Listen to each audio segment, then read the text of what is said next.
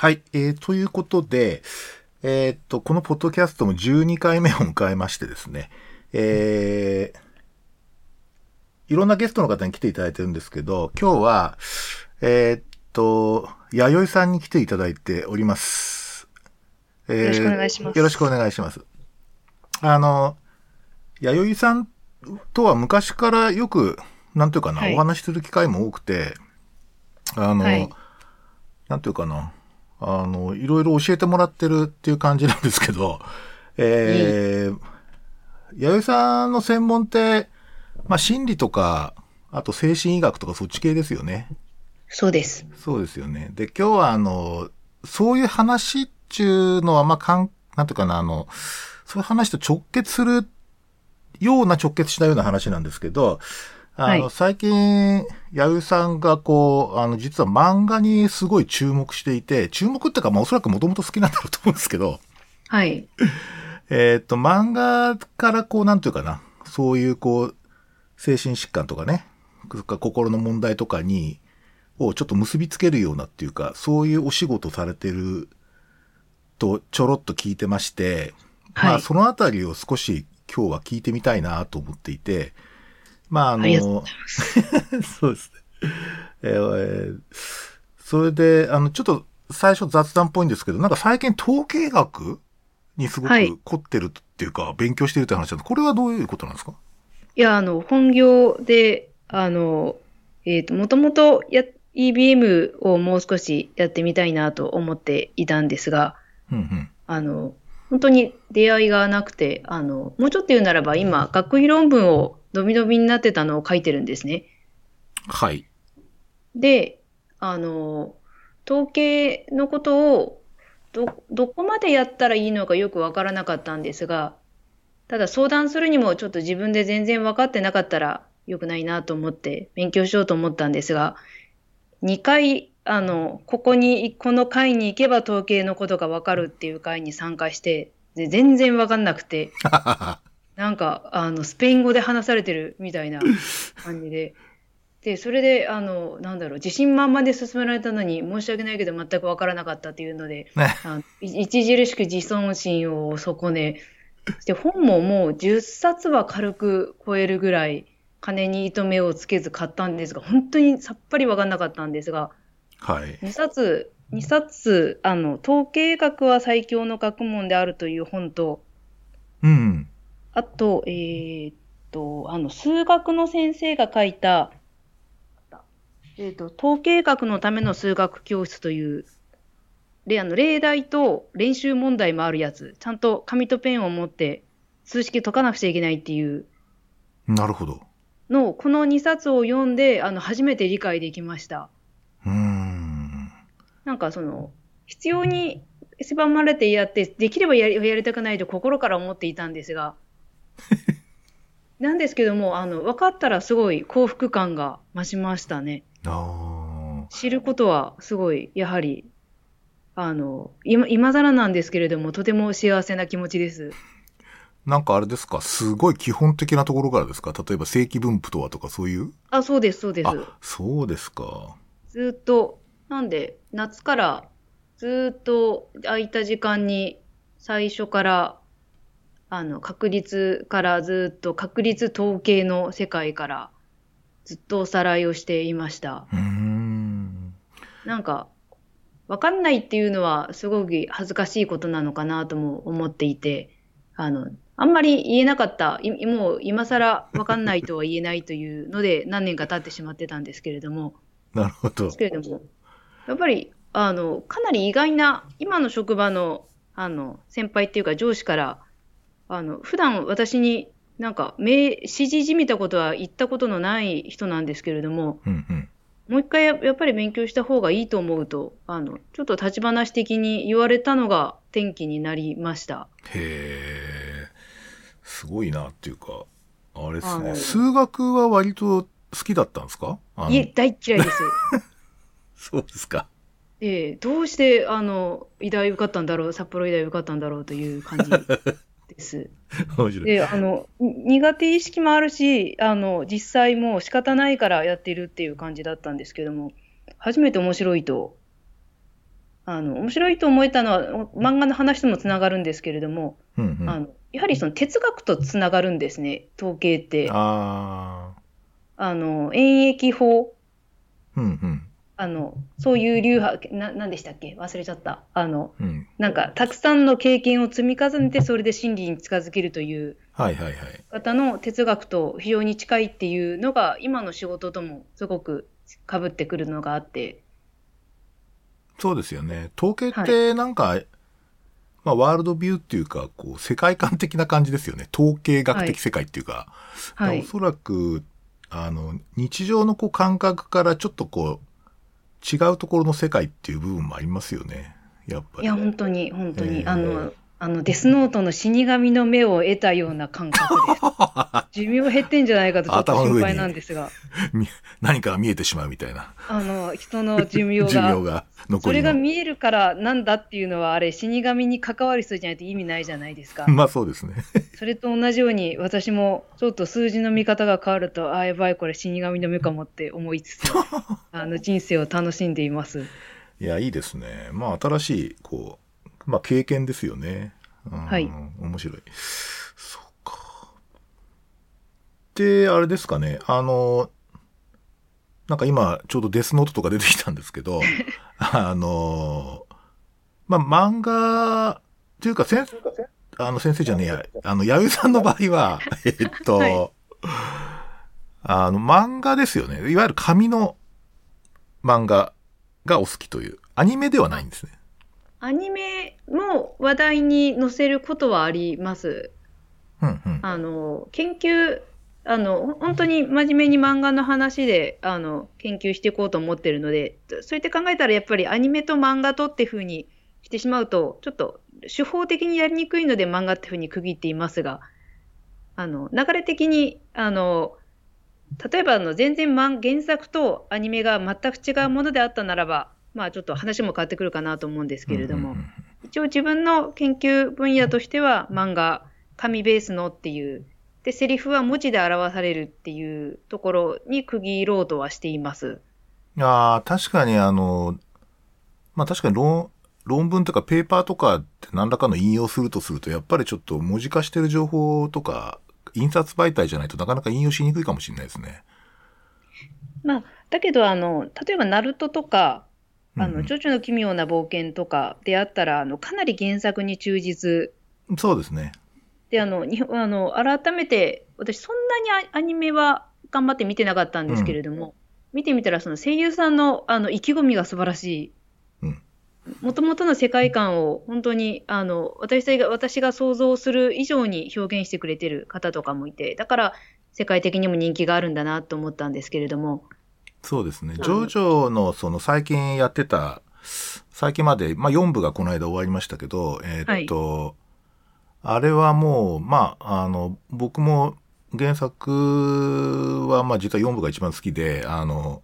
すげえ読んでたんですけど、もうセリフの一字一句一切変更ないんですよね。いや、あの、アニメ1からあの3まで見ましたが、4部だけなまだ見れてないんですが、はい。あの、まさにその通りです。そうですね。あれはもう、なんていうか、濁点の付け方とか、その、言葉の伸ばし方とかが全部そのままになってるんで、ええなんかすごいですよね。うん言葉の力っていう点で、あの、全身使う俳優さんの演技よりも声優さんの演技の方が、なんていうか、私的には見応えあるんですよ。ああ、いいこと言いますね。あの、有名俳優を使うなみたいな感じですね。ええ 声優いや、いでいいんですけど、ただ、あの、ジョジョのあの、な、長す、な、あの、な、長い、はい。あの、効能とかびっくりマークの数とかをどう表現するんだろうっていうのを、あの、見たいわけですね、ファンは。まあそうですね。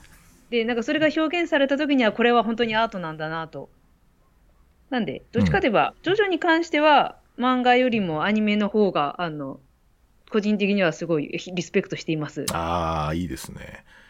まああれ、本当5部までや、5部も作るのかとかいろいろ噂にはなってますけど、まさか僕はあの、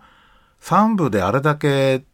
すごい作って、もうよ、その先ないんだろうなと思って4部が出るって聞いた時もかなりぶっ飛びましたけどね。やるのか？みたいな。4, 4部は先生あるでしょう。あの、日本の話だし。まあそうだよね。私、あの、三4部が一番傑作だと思うんですけれどもね。あ個人的には3部が、あの、タロットカードの話もあり好きです。あ。ダービーね。あ、ダービーじゃねえや。えーっと、ああれはもうエジプトのあエジプトの話ですね神の話になってそうですね、そうですね。ええなるほど、そうか。まあ、確かにちょっと4部ネタはいろいろ話したいこともあるんですが、まあ今日いろいろ テーマあるんですけど、ちなみに弥生さんあれですかね、4部の映画見、あの、この間の映画見ました？実写化。いや、あの、見れてません。ちょっと勇気がなくて。そうですね。あの、僕ちょっと前の、あの、一人語りのポッドキャストの時にちょっとお話もしたんですけど、まあ結構あの、うん。あの、こう評論っていうかネット上の世界ではまあ事故、事故だっていう話になってるんですけど、僕はね、割と、あの、なんていうかな、実写化にしては、まともだったなっていうか、見、見れましたね。なんか笑えなかったっていうか、だいたい滑ってないんですよ。そうですか。ええ、全然滑ってないので、というのは、やっぱり真剣にやってるのですよ。あの、なんか、こう、ユーモラスじゃないんですよね、全然。あの、コスチュームはすごいユーユーモラスなんですけど、まええあ、あのコスチュームもまあ実写で出てくるとちょっとえって感じなんだけど、ええ役者さんの演技がまあ皆さん素晴らしくてですね、はい。あの結構一見の価値はあると思いましたけど、もうやってないので、今度なんか映像化されたら見てみてください。わかりました。はい。でですね、えーっと、そうですね、今日漫画と、まあ、精神医学、心理学の話をちょっとしたいんですけど、あの、よくその文学作品みたいなやつなんかだと、まあ、病石学って言って、はい。まあ、あの、シンプルに言うと、その作品をネタに作者を語るって感じですよね。病石学。はい要す。るに、例えば漱石の作品から漱石のなんかこう、精神病理学的な考察を行うみたいな。そうです。そういうやつが多いんだけど、弥生さんの場合の取り組みの方法っていうか方向性っていうのは作品論ですよね。そうです。要するに作品の中身に、を、ええ。あの、やるってことで、僕ね、割とそういう人って文芸評論家とかにはいるんだけど、専門あいや、いるんですよ。そう作品論で行く人ね。アニメとかで、あの、作家論じゃなくて。はい。で、作品論で行くってどういう方向で行くのかなってすごい興味があってですね。ええ。あの、まあ、そのあたりの話をちょっと伺いたいんですけど、そもそもなんかこう、そういうこの、なおそらく漫画家の方のその作家論とかって、なかなか難しいですよね。難しいとかあんま意味がないっていうか、と文豪でもないし思い。まですよね。いや、そ、そんな、そう言われてみると、あの、なんだろう。あの、文豪に並ぶ方も、才能ある方もいるなと、手塚治虫先生とかはああ、そうですね。あの人だけは気になりますね。あの、うん臨床医だったっていうことも一瞬あるので。ああ、そうですね。京都大学の。うん、うん。ええな、なんですけれども、あの、私自身、その、そこが、あの、作家ではなくて、えー作品というよりも作中の登場人物ですね。まあ、キャラクターにですかね。そうですそうですね。うん。ええに注目するっていうのは自分のこの研病石学の中中のオリジナリティ、まだ始めたばかりなんですけども、そこは、あの、ちょっと自分の中で他と違うところと思ってるんですけれども、うんうん実はこれ、あの、他の人から入れ知恵されたんです。あ、そうなんですか。はい、あの、自治大の、あの、あ、個人名は出さない。はい、すいません、すいません。あの、個人名。ほにゃらら、ほにゃらら先生ですね。はい。えーあの、あの、そこは、スタンダードな病石学の中からちょっと違うよねっていうのを、他の人から、先輩から言われて、なので、私個人としては、あの、これが普通だと思っているんです。うんうん。だって、あの、最初ワンピースからこの仕事始めたんですけれども、うんうん。あの、ワンピースの作者も、あの、なんというか、え立派な方だと思うんですけれども、あの、世界中で売れてるあの、あの作品は、みんなあの、主人公のルフィの活躍が見たくて読んでるのであって、あの、作家さんの生涯を見たいっていう人は、あの、全員ではないと思うんですね。そうですね。なので、あの、もう、特にワンピースとかだったら、あの、何百万人という人が見ている、あの、作品なので、それだけ多くの人に消費されている人物っていうのは、一つ人格を持たせた、あの、人として、あの、考えるのに耐えるんじゃないかっていうのを、あの、漫画好きの先輩から言われて、それでこの路線で行こうと、あの、いう感じになりました。うん。あのすごく面白くて、その、まあ、例えば日本の小説の伝統とかだと、まあ、作家性ってのは絶対、特に純文学なんか作家性抜きではなかなか、まあ、作作品だけを論じるっていうのはなかなかなくてですね、ええあの、必ず後ろに誰かくっついてるっていう感じなんですよね。で、特にまあ、うんえー、太宰治とか、まあ、ああいう詩小説系の、あの、伝統があるじゃないですか。ええまさにその作家の人生と作品がほとんど相続的なような作品が。うんうん。で、ああいうやつは割と作家論になるんですけど、考えてみると僕ら漫画とかアニメ見るときに、どんな人が書いてるのかってあんまり想像しないですよね。だから一番作品にこう没入できるタイプの作品だなと思っていて、まあそういう点ですごいこう、あの、いや、その通りだなと思いますね。あの、アニメだ、例えばまあ作家性で言うとアニメ鑑賞監督だと、例えば宮崎駿さんとか、ええあと富野義行っているんですけど、あのガンダムを作った。あわかりますはい。あと、押井守さんとか、ええあの辺のこう、まあ、まあもう今や巨匠ですけれども、あの辺はですね、実はサッカー性と語られつつあるんですよね、最近。うーん。要するに、押井守氏がどういう変遷で作ってきて、それは押井氏のその、なんていうかな、個人的な経験とどう関係してるのかとか、なんかそういう話とか、あと富野氏のその、なんだろう、性格傾向とか、作家性とか、そういうのをですね、あええ論じ始めてる人はネット上にはいますね。いや、気持ちはわかりますね。あの、すごいでもそれって、あの、せい、あの、良くも悪くも、あの、い意思的、そうですよね。なんか意思の目線うんうんうん。どうしても患者を見るみたいな感じなんですよね。もうちょっと言うならば、病を見てる。あははは。その弱点だったり弱いところをわあのもともとその病跡学っていうのもあの精神科医が多くあの所属しているあと哲学の人が多く所属している学問の分野なんですけれども、うんやっぱり商売柄やっぱり最初に目につくってこともあると思うんですけれども病を見ちゃうんですね。うんうんするとあの結構つまんないんですよ。うんうんつうか暗い。うんうんで、あともうちょっと言うならば、例えばあのゴッホはどういう病があるのかとかっていうのがメジャーな切り口になると思うんですけども、うんうんなんか有名人の荒探しみたいになっちゃう。で、それは学問的に価値があるかもしれないけれども、なんかあえて後世に残すことなのかなっていう趣味が高じてやってんじゃないですかって言われるのも、あの、そういう面もあるとは思います。うんなんか偉そうなこと言えるほどちゃんと仕事してないんですが、ですが、あの、私がこの病跡学というよりもその、最近あの、精神科の中で精神病理学とか病跡学っていう学問の分野が、フィロソフィー・オブ・サイキアトリーっていう言い方に、あの、欧米の方では変わってるんだそうです。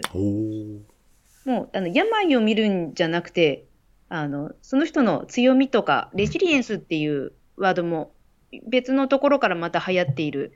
強みに着目した精神医療っていう、ざっくり言うとそういうものな、概あの、スタンスなんですけれども、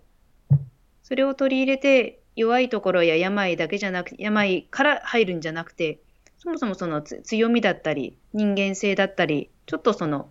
正常、また再び正常と異常の境界のようなところに戻ってくるっていうのが、あの、案外、精神病理学とか病生学からやったら一番やりやすいのかなとも思っています。なるほど。ではですね、ちょっと弥生さんからいただいた、今こうちょっとリストを見てるんですけれども、はい。ちょっと一つ一つ 確認していってみましょうか。え、マジっすか？はい、わかりました。えーっと、まず最初、キャプテン翼。はい。これのテーマ系が、えーっと、まあ、弥生さんではまあ、あ子供の成長というテーマ系があるんじゃないかってことですね。なんか、あの、8月は私戦争に関する何か作品を見ようというのを自分に課した課題にしてるんですね。うんうん。で、ニュース番組を見たら、今、あの、シリアの難民の子供たちがドイツとかに行ったら、あの、与えられているものがキャプテン翼の一環だったんです。え、マジ？いや、それを、あの、見てすごい衝撃を受けて、多分日本語、すごい話だな、それ。え、そうなんだと思って、キャプツバってどんな話だったっけと、あの、思って読み直してみたら、あの、中学校までの話は本当に手放しで素晴らしいと思います。うん。あの、勝負事というか、こう、あの、生きて、サッカーの試合を通して、あの、彼らの人生観というか、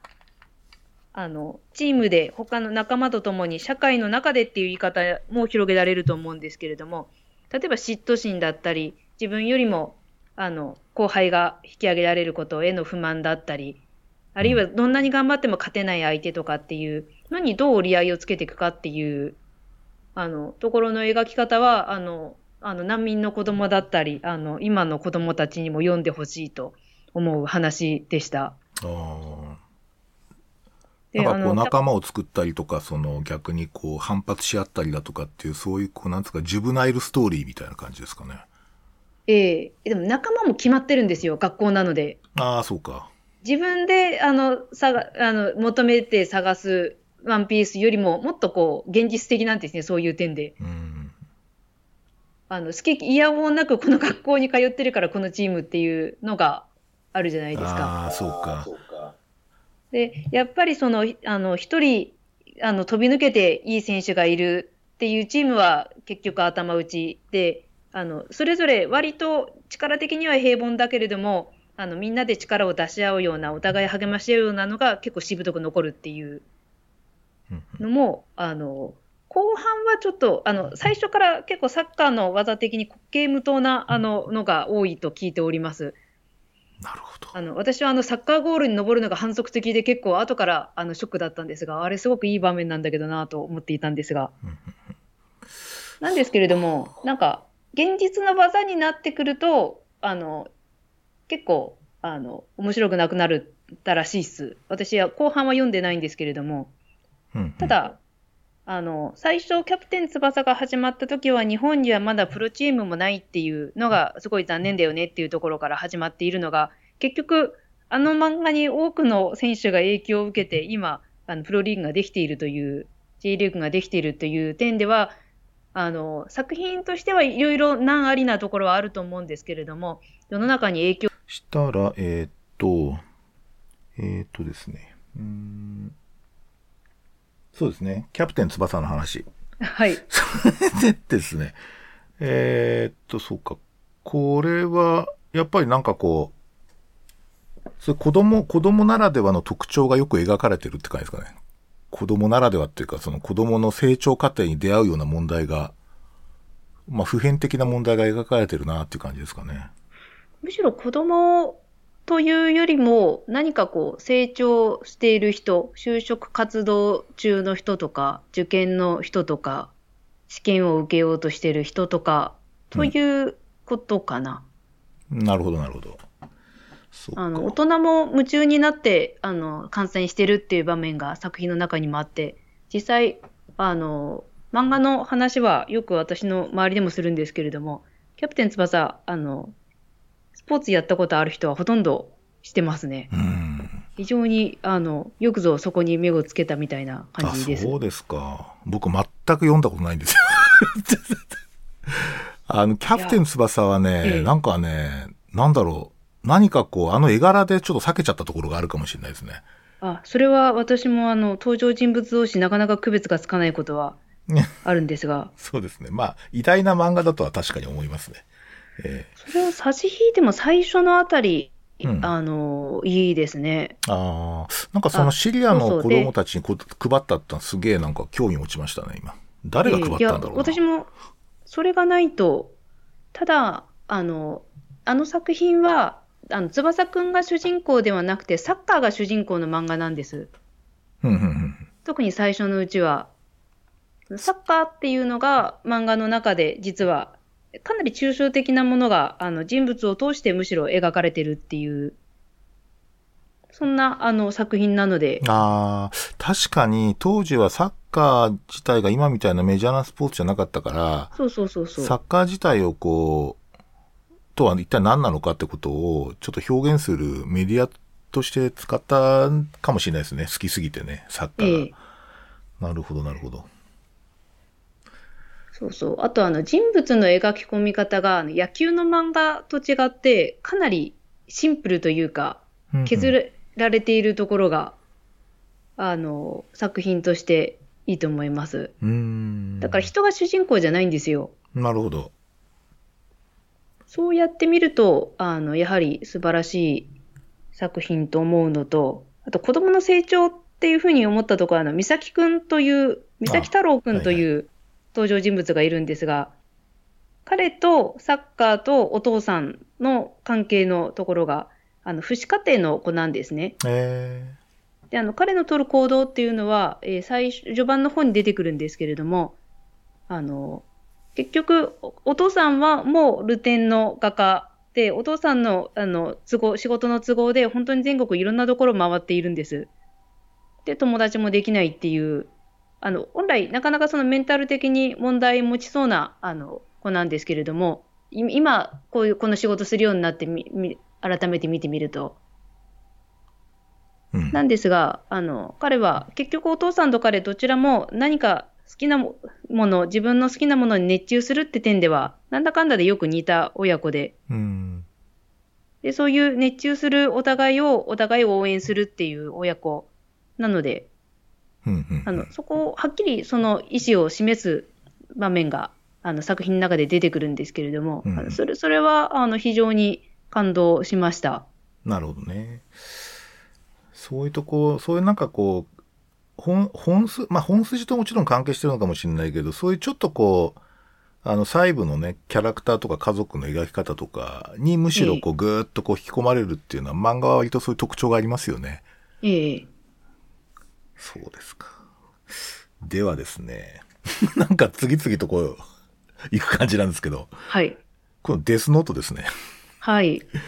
で、これデスノートは僕もあの漫画も読みましたし、まあアニメとか、あと実写も全部見ましたので、大体わかるんですけど、はい。これは弥生さん的には、えーっと、まあパーソナリティディスオーダーと、えー、発達障害の対決なんだというずあのテーマ系を選んでるんですよね。というふうに、面白いですね。ちょっともうちょっと教えてもらっていいですか？はい、あの、パーソナリティ障害というよりも、シゾイドパーソナリティ障害という、あの、パーソナリティ障害3つに分けられるんですけれども、そのうちの、あの、統合失調症的な、あの、妄想だったり、非常にその社会通念から考えて、ちょっとかなりずれている、こう、奇妙な感じの、それゆえに社会的に孤立するっていう、あの、感じの、あの、をクラスター A パーソナリティ障害って言うんですけれども、うんうん。主人公は私この、この診断が当てはまるんじゃないかなと。なるほどね。あの自分は神であるっていうところが、を妄想と捉えたならば、うんうん。あの神になるのにふさわしいのであるというのを古代古代妄想というか、突飛な発想と捉えたんであったら、あのこの診断は成り立つのではないかと。まあ、ここれに対してあの、えーと、L とそれに続く少年たちは、まあ、あの普段のその、すごく変色だったり、うん。あとは、あの、L の証券では、あの、座り方とか、あの、つあ、膝抱えてね。膝抱えて座らないと、普段の考えの40%しか出せないっていうのであったり、あと、対人交流が、コミュニケーションが非常に独特というか、うんうん。あの、メロはとっても衝動的うんうん。で、あの、ニアと L はすごく引きこもりで、あの、自分のなんかおもちゃだったり、L だったらフルーツとか、あの、こだわりのあるところの世界の中にいるっていう点から、あの、発達症的な特徴を持った人たちだなと、あの、思っていて、うん。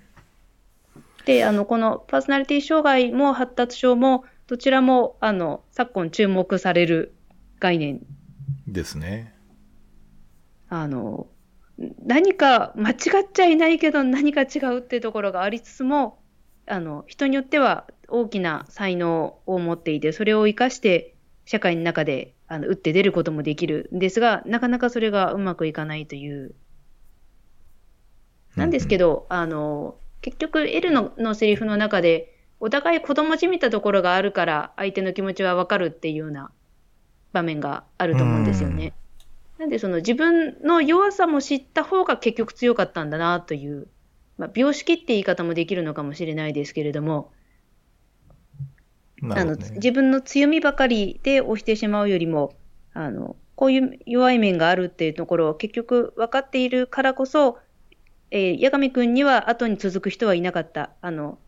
なんだろう、彼より使えないやつはすぐ殺されてしまうし、うん利用はされても一緒に戦い、ああの共同で何かするっていうのは結局 L 以外はいなかったんですけれども、L にはその後続く、あのむしろ特に一人の人物は、あの一人の命を踏み台にして、それでも対決をするっていう、続いていくものがあのあったと思うんですね。うんうんあのこの差はどこから来るのかなっていう。なるほど。そうか。話全体、本当に騙し合いで、あの、うんうんすごい面白い、うん、そうですね。よくできた。うん。で、騙し合い、騙し合いで、でも、やっぱり嘘だったり、人をあの出し抜いたりする過程の中で、最後の最後で祖母が出てきてしまうっていう。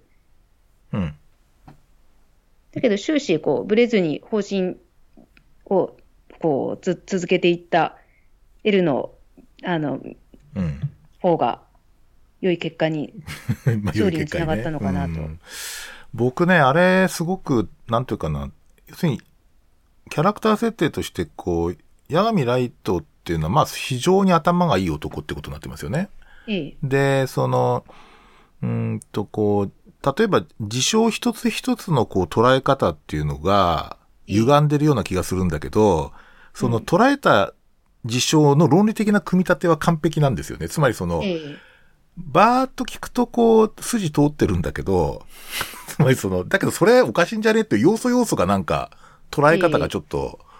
何かもう、まあ先ほど言ったように妄想的って部分もあるのかもしれないんだけど、なのでこう、なんていうかな。まあ確かにそういう人っているよなって感じがするんですよ。で、その、もう一つはその父親との関係なんですよね。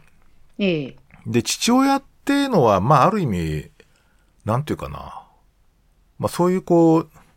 まっす、まっすぐっていうか、まあ、論理的であり、こう、さ、倫理的であり、正しい人っていうのを体現したような人じゃないですか。はい。あまり破綻してないですよね、父親像って、あの作品の中では。そうですね。で、その、だからそ、それ、むしろ父親とそのライトの関係っていうのが、僕はなんかもうすごい、あの、理解が難しくてですね。まあやっぱり最後は、はい。あの犯人として捉えようとするわけですけど、最後は、よかったお前が、あの、キラではないんだなって言って死ぬんですよね。まあそうですね。そうですね。あでも私、あの親子は、ちょっとね、映画だと違うんですよ。へえ映画だと、えーっと、親父さんが捕まえようとして、はい。まあ、あの、なんだっけ、あの、えーっと、彼に、えーっと、えーっと、あの、リュウク。リュウク、リュウクに、そのデスノートに名前書かれて、ヤゴにないと死んじゃうんですよ。あ、でもそれは設定上おかしい。リュウクはやってはいけないことだと思いますよ。そうなんですよね。ええ。で、それはすごいなんかね、あの、ちょっと原作とかなり違っているので、まあ、それはそれでまあ成立はしていたんですけど、なんかあの家族の周りのこう、例えば妹さんとか、そのええお母さんって普通に接するじゃないですか。ええ。ごく普通の家庭に見えるんですよね。うん。そうでしょうね。まあエリートの家庭といううんうか。んあーでも、漫画はあんまりかなりさらっとしか、あの、うん書いてないんですね。描いてないのはあ、そうなは、んですね。ちょっとあんまり、うん。あの、えっと、あの子、えっと、ミサミサはがい家に来た時とか、でも、なんか結局あのあの子のことも気に入ってしまうんですけれども、なんか明らかにおかしいことが起こってる。あの、理論的には、あの、犯証拠は出てないけれども、でも明らかに、あの、第六感的にライト君のことを疑わないっていうのは、もしかしたらエリートにありがちな都合の悪いことは見ないようにするっていう回避的な過程っていうふうな見見方もできるかもしれないです。ああ、なるほどね。いいとこしか見ないっていう。ええもうちょっと言うならば、あの個人的に私、あの漫画版の、えー、と親子のあり方っていうのはひ非常に現代的だなと、ああ、そうですか。あのうんイディプスコンプレックスでない、うん、うん、うん。あの父は乗り越えるべき、あの殺してでもあの自分は父の上に行くっていうような心理が全くなくて、うん、うん。あのお互いにその駒としか思ってないという、お互いお お父さんはその、なんだろう、愛情でちょっと、なんだろう、せいなんい判断がに鈍っているようなところもあると思います。そうであってほしくないっていう気持ちから、そね。あのそれがあのライトがキラではないっていう考えになってあのいたと思うんですよね。うん頭お互い頭の良い親子なんですけれども、うん、うん。一方で子供の方は、ここがそのパーソナリティ障害っていうこととの関連でもあるんですけども、親を、親も彼にとっては彼の神になるための計画のための一つの駒でしかないっていう。うんうん、そうですね。確かにその通りですね。うん。あの、そそこがひ非常に現代的な、うんうんうんうん。あの、なんだろう、感情的な交流っていうのが、発達症もパーソナリティ障害も、あの、ん何かちょっと歪んでいる、欠落しているところがあるっていうのが、うまく表現されているんじゃないかと。なるほどね。もし、なんかいろいろ、あの、解釈したくなっちゃいますね。っていうか、例えば僕、父親ってすごいなんか、ええまあふ、あの、精神分析で長寿画的な感じがするんですよ。僕すっごい。えで、なんかこう、長自我とこうなんとかな、あの、普通にこうじ自我が、自我の部分っていう、であの、八神ライトの自我の部分っていうのがもうこうなんかこう論理的に構成されてんだけど破綻してるっていうその、なんかね、それと長自我の戦いのような気がしたんですよね。なんかちょっとね、今わかんないこと言ってるかもしれないけど、いえいえなんかそういう感じがするんですよ。もうちょっと言うなら、私はあれは本当に架空の神の国っていう、あの、あの、デスノート見、見た理由は、今回舞台を見に行くことになったので、予習するっていうのが一番の理由だったんですよ。へえ、舞台あるんですか？あの、舞台版は私は評価高いです。そうなんですね。で、あの、なんで、舞台版見る前に作品見て感じたこととして、あの、これ他の人も指摘してる人はいると思うんですけれども、あの、ノートに書いて人を殺すっていうのは、あの、ネットの中傷ああ、なるほど。それこそ今、文春報道が流行ってるじゃないですか。はいはいはい。あの書くことによって、その場で取り上げることによって、社会的な死を与えるっていううんうんのが、その、なんだろう、い今あるインターネットとか、あの SNS とかの文化で、裏サイトの中でその人の人格を壊すような、うんうんあの人間性を否定するようなことを言うっていうのは、今実際行われてるわけですし、あのあのノートはあながちあの絵空事ではないっていうああ、ふうにも面白いあな。思いました。あとあの、舞台版でここは非常に強調されてるんですけれども、結局、あの死神の手の上で踊ってるっていう、うん。あのどどんなに騙し合いはずっと続くんですけども、最後の最後はリュウクの一言一存で終わってしまうんですよ。うん。あのそそれも本当にあの、ここれは本当に昔古来からある一神教の宗教の、特にあのキリスト教とかで多い概念で、うん。あのが頑張ってもこう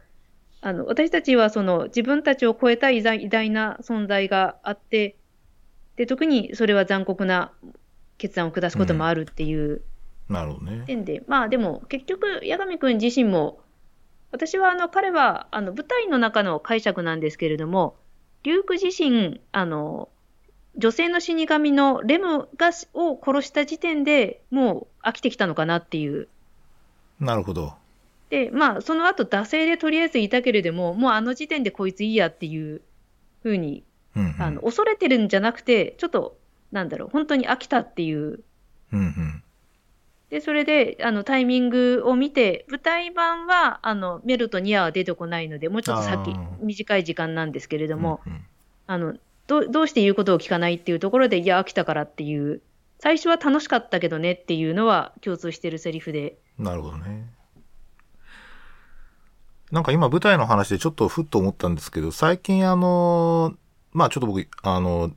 アメリカのドラマ、連続ドラマみたいなやつがすごいレベル高くて、ええ、特にあの、えっと、あの、アマゾンプライムとかですね、ネットフリックスで、オリジナルで作ってるドラマがものすごくレベル高いんですよ。で、まあ大体1シーズン、まあ13話から16話ぐらいあるやつが多いんですけど、はい。で、もう映像のクオリティとかもほとんど映画と同じなんですよね。で、逆にその、えっ、と、この間あの、く僕、クリストファー・ノーランは、あの、バットマン以来すごい好きなんですけど、で、やっぱり、あれとか、まあ、2時間半ぐらいなんですよね。で、2時間半ぐらいだと、そのね、物語、もうその、洋ドラマのその十何話の全体のこう物語ってものすごく濃密で伏線も多いし、うんそのサブエピソードもすごいたくさん出てくるから、まあ物語味わうにはやっぱりあのくらい長い方がいいんですけど、映画だとね、もう最初から最後まで物語を味わい尽くすっていうほどには短いんですよね。で、映画ってやっぱりなんかね、もうほぼね、映像体験の、こうなんていうかな、あの、体験の場になってて、あいや、わかります。ええで、そういう点で、そのね、漫画って長いじゃないですか。でそれって何十巻もあるんで、はい。そう、確かに、その物語性とかの、こう、北条さっていう点で言うと、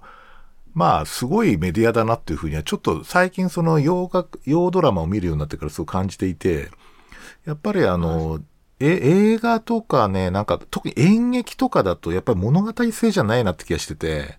ええあの、僕もえ時々演劇見に行くんですけど、はい。あの、なんか、なんか体験って感じでしたね。なんかね。なんかそのあたりでこう、漫画に注目するとおそらく、あの、物語性を、なんとかな、ちょっと語らないとやっぱり難しいなっていうか、そのそこに価値があるなって最近ちょっと思ったんですよね。まあちょっと余談ですけどね。いいあ、同感です。なんか無理やりオチを、なのであの、あの、漫画の実写化とか舞台化に関して、かなり無理やりオチを作るか、3作連続とかじゃないと表現しきれないので、いや、そうなんですよ。だから、ええそのジョジョも結局あれ映像体験なんですよね。だから、実写化のやつでやっぱり初めてこう、実写映画の中でこう、スタンドが出てくるわけじゃないですか。はい。でそれはすげえ感動するんですよ。おーみたいな。だけどそれはなんか物語性とあんま関係なくて、その、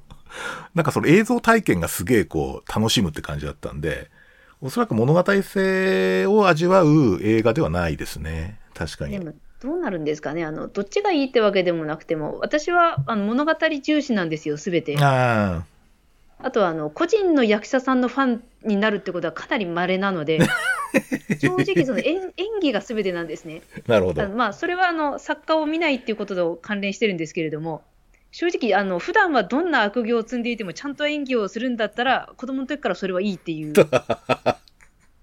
逆に。なんか、あの特に、なんだろう、アイドルスターの方が、なんかスキャンダルで、あのなんだろう、出なくなってしまうとか。うんに子供の頃ショックを受けたトラウマが関連してるのかもしれないです。そう、誰ですかって感じなんだけど、どっかは向け向いたらなんかひどいやつだなっていうのは、もし最初からもう見ないようにしようっていうのがああるかもなんでー。まあ、偶像化ですね、いわゆる。えなんで、だけど、2時間の映画ででも、あの、やっぱりその作品の美しい映像とかを見てる方とか、その役者さんを見たいっていう方であれば、あの、全然いいと思います。うんだけど、なんか、確かにストーリー重視になってくるの人にとっては、もう2時間の映画では全然うん。飽き足りないというか、いや、そうなんですよね。だその観点でちょっと話がどんどんずれちゃうんだけど、その去年、まあ、弥生さんもかなり見た、あの、シン・ゴジラはい、はい。に関して言うと、まあ、やっぱあれ映像体験ですね。で、物語に直しちゃうと、すごいシンプルじゃない。まあ、謎はいろいろあるけど、すごいシンプルな話なんですよね。なんかよくわかんない災害がやってきたってだけの話なんで。だからちょっと物語性を排除した中でちょっとシン・ゴジラを語らないとやっぱりちょっと難しいかなって気がしていて、まあ例えば僕はシン・ゴジラ見てて、こう最後の、あの、なんだ最後のヤシオギ作戦のところでちょっとこう腰が浮いたみたいな話はしたことあるんですけど、あれもおそらくまあ映像体験によるものですよね。だからちょっとそういう点で少し映画とかその、えっ、となんだ、あのーこう長くないやつ、長くないメディアてこう考えるときってちょっと少し視点変えないとダメだなっていうふうにはなんとなく思ったんですよね。すいません。私はあの、ヤシ売り作戦のところでハラハラと涙が出てきたんですが、あの、あれは、やっぱり、あの、私たちの生活の、を象徴するものが勝ったんですよ、ゴジラに。いや、全くその通りです。だからその、あ私たちの、あの、名もなき市民の力によって倒せたんだっていう、そうですね。あの、ところに、が、わ我々の金銭に触れたんじゃないですかね。なので、時間はやっぱり関係なくて、その、もしこれができたならば、そその、誰でも持ってるユング的な、根源的な、あの、共通する心の大事な部分っていうのを作品が触れられたのであったら、あの、10分でも、あの、2時間でも、あの、12時間でも、感動は大きいんじゃないですかね。うんそうだよね。まあ、音楽とかそういうとこあるよね。確かにね。ええそうか。で、ちょっと次がですね、弥生さんが挙げたのが、七つの大罪ですね。これ僕ちょっとアニメでしか見てないので、アニちょっとしかしたらと、いや、漫画は絵がすごい好きです。なるほど。正当な鳥山明の後継者うんうん。かといううんうん。で、あの、私、アーサー王伝説に関してすごい昔から関心があるんですね。うん。なんか、この前、あの、先日ノーベル賞を受賞されたイギリスの、和夫石黒。はい。はい。もう、アーサー王伝説に関する作品があるって聞いたんですけれども、うんうん。あの、あれだけあの、キャラが立ってる話にもかかわらず、なんだろう、あの、三国志とか、あの、ああいう完成度の高い話にならなかったんですね。うん。なんかすごいフェードアウトしてる感が、あの、悠々白書のような惜しさを感じます。どう してそうなったという。なるほで、そど。の、アーサー王伝説に関わる作品っていうので、あの、これは注目していますうんが、あの、七つの大罪って、あの、聖書の中にある言葉なんですね。で、そのうちの4つぐらいは精神疾患と関連してるよねっていう別のドクターの説があるんですよ。あの、えっ、と、憤怒の、えっ、と、強い怒りっていうのは、あの、そ精神運動興奮であったり、あと退職の罪っていうのは、せあの、過食症の問題であったり、はあはという、あ。の、それは聖書の話？聖書、だと思います。あの有名なのは、あの、ブリューゲルっていう、あはい。あの、ネーデルランドの作家さんが、ええ。あこれ系のをまさにビジュアル化してる作品があるんですね。あ一品見たら忘れない、その、七つの大罪っていう作品も、あの、地球儀のような、あの、な、えー円の中が、な丸が、えっ、と、七つに等分されていて、そこで、その罪のことが描かれてる絵っていうのがあるんですよ。今ちょっとネットで見てるんですけど、ええかなと思いました。えー音がパタパタと。七つの大罪、ブリューゲルで。はい。ブリューゲル結構好きだけどな。ちょっと、ああ、これか。なるほど。ああ、はいはい。ちょっと恐ろしげな絵ですけど、なんか現代的でもあるような。ええうんちょっとその、あの、な実際七つの大罪っていうのが、あの、えー主人公というか、なんですね。うんうんで、その罪とは、本当の罪とは何かっていうのが、ちょっとだけ一段ぐらい掘り下げて考えられます。うーん。でそこが、あの、面白い作品ですね。なるほど。なんですが、うーんと、ちょっと、口述の鋼の錬金術師とセットで、7つの大罪が2つとも出てくる作品なんですよ。なるほど。じゃあちょっとついでに、じゃあ、鋼の、ハガレンですね。ハガレンの方が私的には評価高いです。うんうんうんちょっと7つの大罪、なんだろう、今風なドラゴンボール化してる感じが、能力戦闘みたいな。うん。ちょっとそこが、スカウターみたいな機会が出てしまった時点で一旦読むのやめたんですよ。どうしてそ、なんかちょっとそこはすごい残念だったので、あの、中世のアーサー王伝説の時代の世界観をずっと大事にしてほしかったので、まあでも、うんうんそれから、でもやっぱりキャラデザインがいいので、7つの大罪結局読み続けられるんですが、なるほど。鋼の錬金術師は、あの、全然別の意味で7つの大罪っていうのが出てくるんですけれども、うんうんなんですけれども、あの、素晴らしい作品だと思いましたう。んこれは、あれですか？例えば精神医学的に考察するっつうと、どんなこう取り出し方があるんですかね？あの、いいろいろできる作品ではあるんですが、あまあ、主人公は非常に健康度の高いあうん。の方だなと思います。まあ、レジリエンスがあるというか、あの、エドワあのード片足、片手がないあ、エドね。うん。あの、エドの方、あうん。あの、あれもそうです。あの兄弟うんうん。で、あの、大きな、まあ、彼らも、えっと、大きな罪を犯す、錬金術の中で禁止されている人を一回やらせるということをやってしまって、で、それそれが結果大失敗になるんですけれども、時々落ち込むんですね。うん。でも後半はほとんど迷わず、あの、目標に向かって、あの、あの時の失敗を、あの、取り、やり直すっていう、元の体に戻すっていうことに向かって進んでいく、あの、んですけれども、あの、作者自身も、あの、リハビリの現場に、で、何か、かちょっと関わったことがあると聞いたことがあるんですが、荒川博さんっていう作者は確か女性ですよね。ええ、そこがすごいね、僕ちょっと興味があってですね。なんかこう、確かに繊細なんだよな。漫画自体は。すごく。あんまりこう、飛躍、すごい飛躍とかあんまりなくてコツコツ積み上げていくタイプだなと思ってるんですけど。ですけど、あの、なんだろう、完璧な作品ですうね。ん。まあ王道少年漫画ですよね。でもやっぱり。そういうカテゴリーじゃないから。王道、王道少年漫あ画に。いや、最後までよく書き切ったなという感じが、ああ、そうですね。あれこそうんあの、エエディプトコンプレックスというか、その、父子の話が、親子の話っていうのが、なんか響きますね。うんあ、すいません、うちの波動時計が。あの、あれですよね、ホムンクルスがこう、7つの大罪をこう、冠した名前を持ってるっていう、そうそう確かプライドとか、ラそうですストとかですよね。そうです。うんなので、あれは罪がなくなったならば、えっ、と、残ったのは完璧な神であるという。思いだったんですけども、やっぱり罪を分離して良くなかったんだっていううんうんうんのがさ最後の最後に、生きていく上で、やはり、あの、必要なものものではあって、それをそぎ落としたからといって、完璧な人が、正しい人が残るわけではないってい。ううね。うん。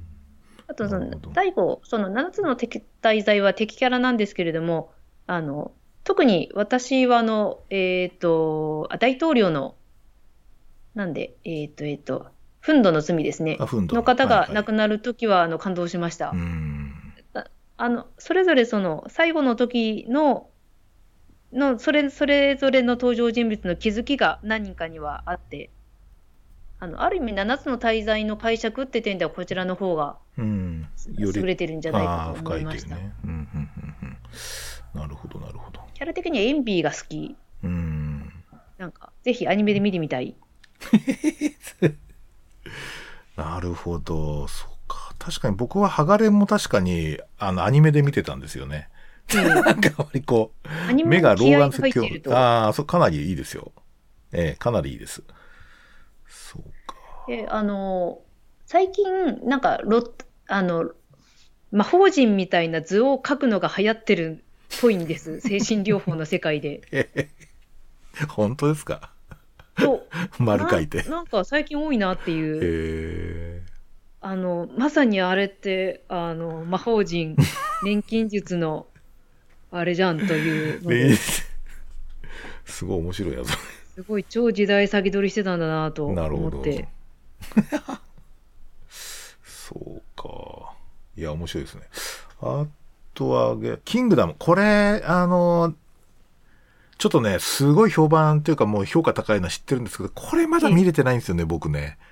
で、あうんはいじゃあ本当に、まあ、ちょっと、読むべきものだというふうにはちょっと認識してるんですけどね。いや、あ弥生さんはこれ、どういう、キングダムズと、まあなんか、まさに王道歴史ものみたいな感じがするんですけど。あ、でも、私、本業が三国志オタクなんですよ。ああ、知ってます。これはいつか読まねばならないと思ってたんですが、あの、行きつけの下北沢の名店にて、あの、漫画の話をそこでカウンターでしてたんですね。はい。キングダムまだ読まないんですかっていう、あの、行きつけのお店から言われたので、あの、忠実に読みました。これあれなんですか？三国志なんですかこれ？違います。えっと、秦の始皇帝の時代なので、ああ、ですよね。なので、春秋戦国時代から秦に移る時ですね紀元前200年ぐらいです。これもかなりね、あの、すごい大ヒットしてますけど、これはどん、まあ三国志オタクの弥生さんとしては、まあ非常に親近感の湧く世界ってことですかね。親近感が湧くというよりも、あの、三国志知らなくても全然問題ない。ああの、絵に拒否反応ある方はいると思いますし、あの、あと青年誌なので、あの暴力的な描写と性的な描写は結構多いあ、なるほど、なるほですけれども、やっぱり続きが気になるんですよね。ど。ああの、なので、あの、世界観的には、あの、今の社会と同じです。んふんふんふん。あの、主人公はどんどん出世していくんですね。なるほどその。出世の仕方も最初は一兵卒から始まって5人の部隊の隊長100人1000人3000人というその部下の数によってあの彼の出世具合がで目指すところは将軍というところなんですね。うん。なのであの非常にい今の現代の社会のを象徴している面もありつつあの切り方とかそのストーリーの持ってき方がとてもお上手うんなのでうんうん。あとな名前も難読漢字も出てくるしかなり文字の多い作品なんですけれどもうん。でも続きが気になって読んじゃうって点で、あの、そこが、あの、この作品の人気だと思います。ただ、あの、真の始皇帝は、あの、ああいう方ではなかったと思うんですよね。そこをどう持っていくかちょっと気になるところ。始皇帝って言ったの楊貴妃とかの世界ですか？楊貴妃は先生ずっと後です。ずっととか、そうか。全然そのあたり知らないんだけど。時は、あの、女っ気のない、なんか、あ、でもあるか。むしろ、結構面白かったのが、真の始皇帝は、えっ、と、その当時の大臣の子供なんじゃないかという、う。あ、の、かつて、あの、彼は最初人質時代、彼の父、前の子、前の王ですね。真の王が別の国に身を寄せていて、人質状態だった時に、あの、バックアップをした、あの、豪商がいたんですけれども、その愛人を妻にしてるんです。なんで、あの、これはちなみに四季という小説に載ってる話で、有名な話なんですけれども、当然小説、あの、漫画の中ではいじらないはずはないところなんですが、あの、かなりいい感じでした。うん。そうですか。面白いな。いや、あの、ちなみに、あの、あとはその、キングダムが着目したのが、あの、四季という歴史書なんですけれども、うんうん。あの、四季自体、あの、た三国志よりもかなり優れた歴史書で、歴史書として優れているだけではなくて、小説としても読める。あ、そうなんですか。ええ、あの、特に一番有名なのがその後の降雨と劉邦の話です、あ、ね。はいはいはい。あれはもう今今でも作家さんが焼き直せばすぐ小説ができるぐらい。まあありますよね、実際ね。うん、ええそういう小説ね。うん。なんでもう、ねある意味、そういう点で、降雨と劉邦はもう出尽くしてるけれども、あと三国志ももう出尽くしてるけれども、あの、誰もまだ着目してないところに着目したっていうところは良いのかも。そ面白い。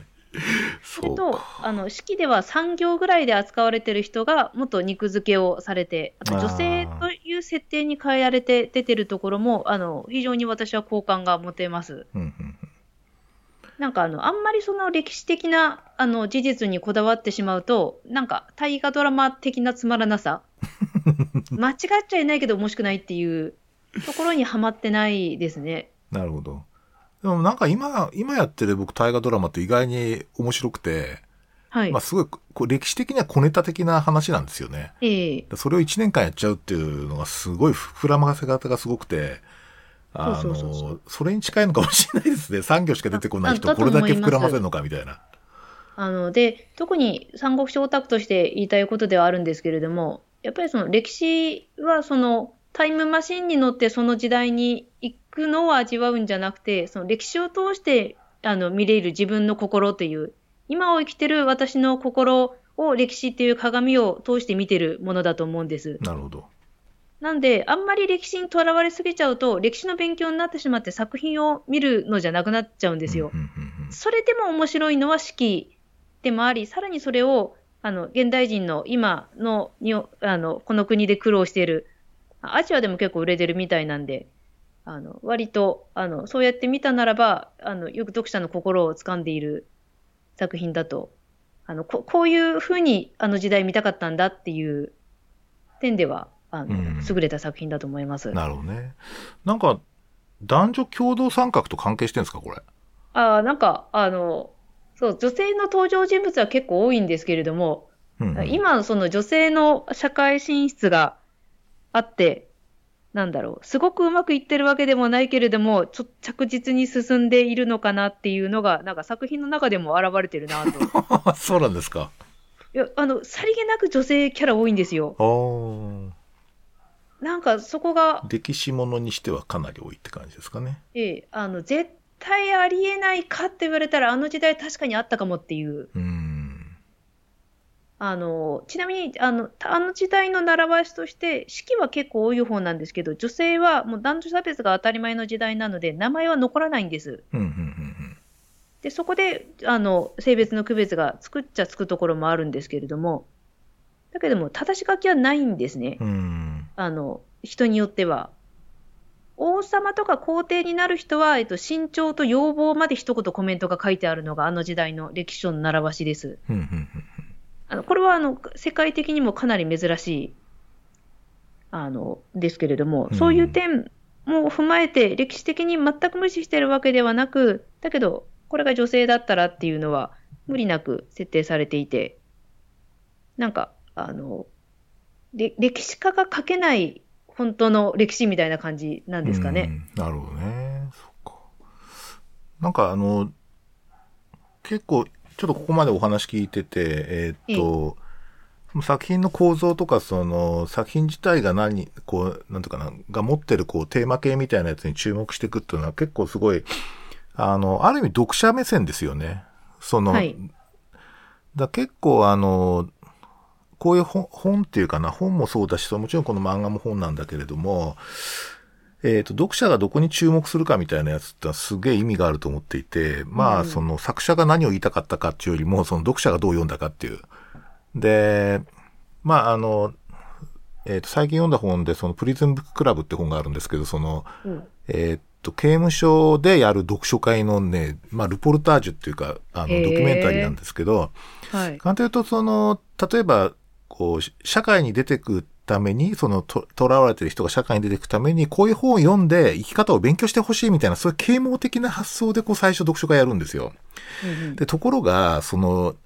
実際読んでみると、実は、その、こちらが言いたかったこととか、これを読んでほしいなっていうところを、と全然違うところにすごい注目して。で、この主人公はなんかすごく社会的に今評価されてるみたいだけど、この時にこういうエピソードでこういう行動したのはおかしいんじゃないかとか、なんかそういう感じで、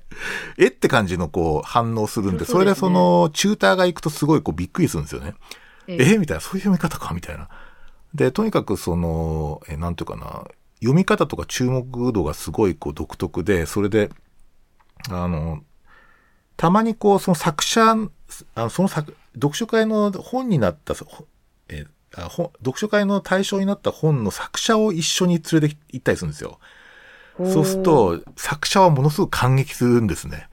そこ気づいてくれたかとか、その、なるほど。それは確かに、あの、自分で書いたけど、そういう読みか、読まれ方するとは思わなかったっつんで、結構すごいこう、感激して、感動したりしてるんですよね。